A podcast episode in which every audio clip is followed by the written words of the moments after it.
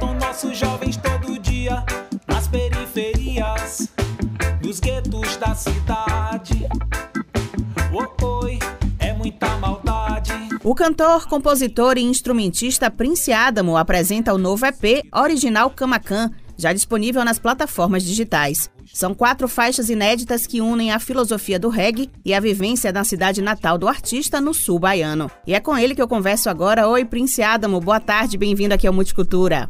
Boa tarde, Thaís. É um prazer estar falando com vocês. Prazer é nosso. Prince Original Camacan celebra os 10 anos de sua mudança aqui para Salvador, né? De que forma essa ligação com a sua cidade aparece nesse trabalho? Ela aparece com a, toda a força, né, de quem não esquece realmente as suas origens, né, do lugar que me deu a base, né, que me deu a vida e essa base me preparou, né, para expandir o trabalho. Então, Salvador ela me acolhe ao mesmo tempo que eu tento também homenagear, né, o lugar no qual eu venho é, desde a caminhada, minha caminhada no reggae começa lá também, né? Salvador começa a me dar é, mais visibilidade e mais profissionalismo também, né, nessa caminhada é, da música, da música reggae e de outros gêneros também que aqui eu comecei também a, a, a tocar, né? Inclusive a capa do EP, ele traz vários elementos aí que devem remeter, né, à sua cidade. Tem a questão do céu, da, das caixas de som, né, dos indígenas, se não me engano, a mulher grávida. Tudo isso remete aí a essa sua origem também, né? Perfeitamente. Você fez, você fez a leitura bem correta aí do, do que é realmente aquela capa. Quando procurei o artista Luiz Terra para fazer essa capa, ele fez uma chamada assim, né, de, de, de vídeo e tal, me pedindo que eu explicasse. Então eu falei de toda essa, essa minha vivência, falei da, do que é né, Camacan. Camacan está situada no, no, no, sul da Bahia, a maior concentração de Mata Atlântica né, da Bahia que nós temos. É, e a origem, né, Camacan significa lugar alto, né, terras altas. É, o povo indígena ali, o povo né, originário. E a questão do reggae ali está presente, representado pelo sound system, né? Então a composição assim ele conseguiu realmente traduzir é o que eu consegui expressar para ele. Agora, Prince, como um legítimo reggaeman que é você, né? Apesar de ter é, estado em, em, bandas de outros estilos, mas você traz mensagens aí de cunho social, como nessa faixa que a gente está ouvindo agora, é estatisticamente, né? São duas palavras que fazem esse trocadilho no título e trazem também a questão do genocídio do povo negro. E, e já na, na faixa Aqui se faz, aqui se paga, você discute questões ambientais, né? Esse engajamento que faz parte já da sua trajetória vem de família, né? Né? Qual é o papel aí de liderança política que a sua mãe eh, ela desempenhou lá em Camacan e como é que esse ativismo dela tem influenciado a sua música? É, Selminha Souza, né? Selminha Souza era sindicalista, ela, a gente vem de uma, de uma família bem humilde, né? A gente vem de uma, de uma, de uma resistência, né? De viver naquele lugar ali onde os, os cacauicultores, né? Essa cultura do cacau chegou também, ela teve uma consequência, né? Não só a consequência econômica de colocar Camacan no lugar como maior produtora do, de uma das maiores produtoras do mundo, mas também precisa entender que ali é um território indígena, né? E que isso, é, isso aconteceu é, durante a formação dessa cidade e desde sempre, né? Minha mãe sempre me falou a respeito disso, né? Desde sempre eu sempre fui, é, a, fiquei ligado e atento a, a essas questões e ela, ela foi sindicalista, né? Ela fundou um sindicato numa cidade do interior, né? Onde as coisas realmente são, são mais complicadas e, assim, essa relação dela também com as pessoas mais simples. Ela teve um serviço prestado à comunidade, um serviço de orientação às pessoas a respeito de aposentadoria. Então, desde pequeno que a gente está ligado nisso, né? E quando a gente começa a fazer o reggae, ela colou comigo também, né? De certa forma, trazendo um pouco dessa experiência dela com a rua, né? Com as pessoas e isso acabou trazendo realmente bagagem, né? Para a gente ir se formando, né? Como homem, como cidadão ligado nessas questões sociais. Então, a, a cidade alta, por exemplo, né, a gente chamou Morro, é onde foi a base para o nosso primeiro trabalho com minha primeira banda, Bob Dylan.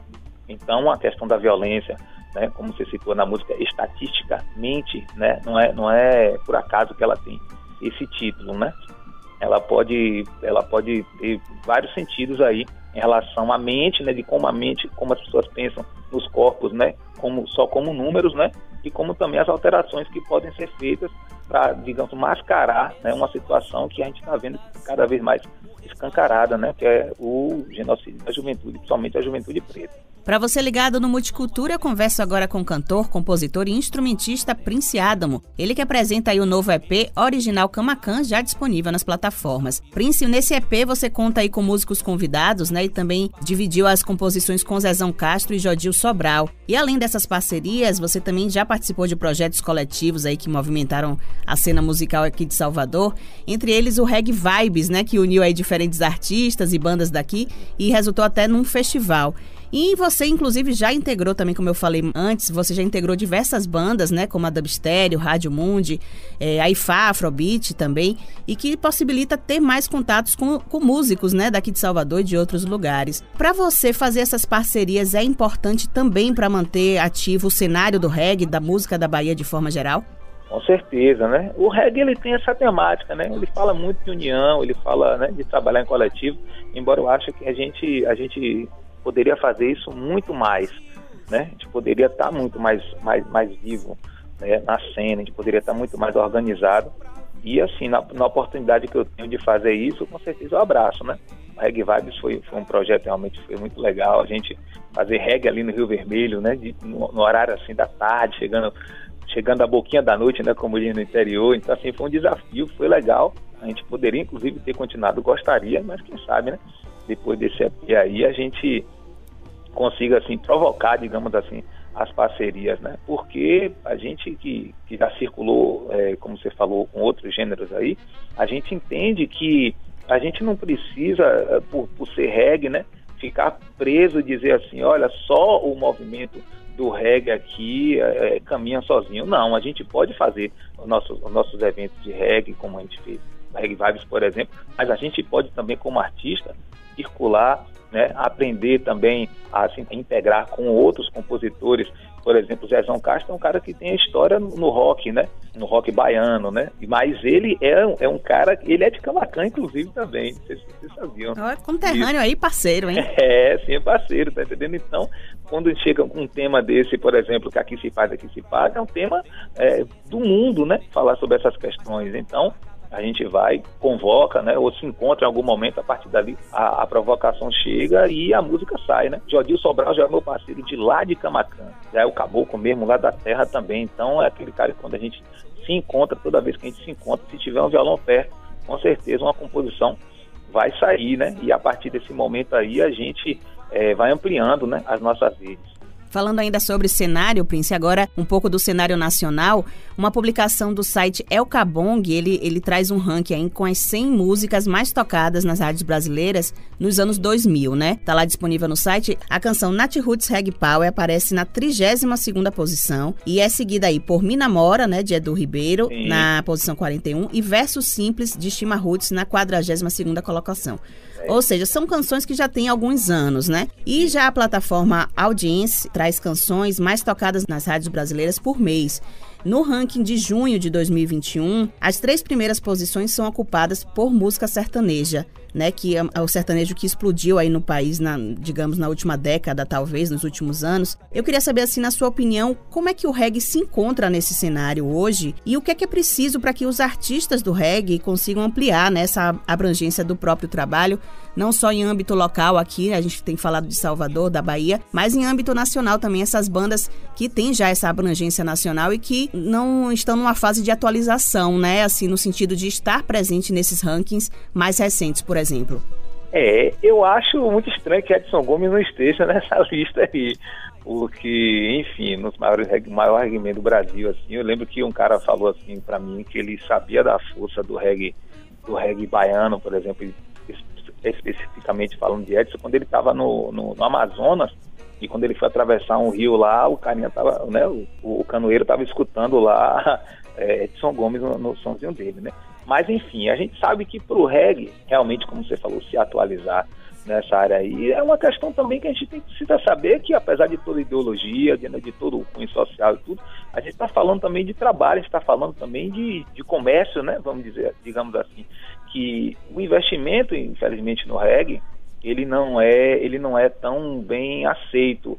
É, um exemplo assim, é, Serginho Dadão Negro, que é um, é um, grande irmão, um grande parceiro, ele falava que para o, o, o empresário dele na época conseguir, ele trabalhava, o empresário dele, trabalhava com Charlie Brown Jr., se não me engano, Charlie Brown, Ana Carolina, enfim, ele falava que para conseguir um patrocínio para esses eventos com esses artistas, um evento grande, era muito mais fácil, né? As pessoas até pediam para patrocinar. Quando se falava do reggae, era muito mais difícil, né? Então a gente está falando de um tempo aí que é, as coisas, digamos que aconteciam para o reggae mais, aconteceu até mais no reggae na Bahia, mas sempre foi, sempre foi mais difícil, né? O reggae, por ser, por ser essa música de massa, essa música que está dentro dos guetos, né? por ser essa música que está que tá na rua, é, o contato, às vezes, com o artista, ele é até mais imediato. Né? Então as pessoas é natural que as pessoas aqui eu que eu poste uma coisa na internet e as pessoas chegam para mim e vêm perguntar pô Prince mande para mim tá entendendo? Então assim eu acredito que realmente o investimento para o reggae ele ele tiver mais atenção principalmente dos produtores locais. Eu acredito muito aí também na questão da produção é, de pequenos festivais tá entendendo eu acredito que isso pode realmente fazer com que o reggae tenha uma visibilidade dentro do próprio movimento, né?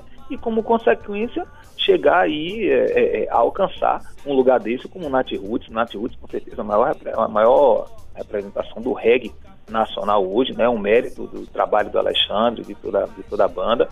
Mas é isso, né? Reggae continua, vai continuar sendo sempre resistência, né? Você acha que, falando sobre isso, ainda, a, além da questão da produção, existe ainda uma cultura dos próprios admiradores, ouvintes, enfim, de que o reggae tem que se manter à margem aí desse mainstream, né? É, por exemplo, bandas, inclusive, que você citou, a Dom Negro, é, a Nat Roots também, foram um pouco criticados em algum momento aí da carreira deles, quando passaram a fazer uma música um pouco mais próxima de um público geral, né? Deixaram aquela, aquela questão do, do reggae roots um pouco de lado e se adaptaram, né, àquele momento, a, a um cenário, enfim, a oportunidades talvez, e foram alvo de críticas. Você acha que existe ainda essa cultura de que o reggae tem que estar tá sempre à margem, tem que ser, como você falou, a questão da resistência está sempre presente, mas é possível aliar resistência com uma música comercializada mesmo, em, em grande escala? Ah, total, Thaís. Eu acho que os, os artistas que pensam dessa forma travada, eles estão realmente assim, eu digo que até perdendo tempo, né? Perdendo tempo. Por quê?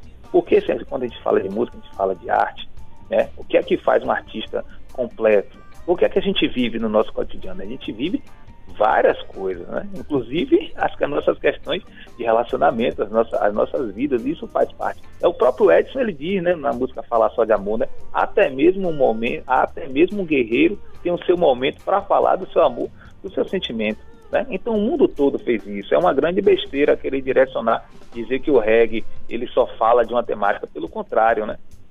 Eu costumo dizer nos meus releases que eu falo de amor, espiritualidade, né? E das questões sociais. A sua atitude também como artista é o que vai valer. A questão de se falar de amor não pode tirar o mérito desses artistas que em algum momento citam e fazem as músicas é, que podem ter esse alcance nacional. Pelo contrário, isso é muito bom para o reggae. Isso é muito bom. Seria legal que essa galera que pensa dessa forma pensasse, é, é, começasse a entender que a expansão do reggae, você, vai, nunca, você nunca vai deixar de ser um artista de reggae, mesmo, mesmo estando é, em, em, um programa de televisão, né, tendo um programa mais, mais próximo, né, como você falou, do mainstream, porque as pessoas sempre vão olhar como reggae e em algum momento alguém pode querer tentar né, dizer ou, ou, ou diminuir digamos assim, a, a, a, sua qualidade, a sua. enfim, mas você estando presente ali, já mostra que a força do reggae,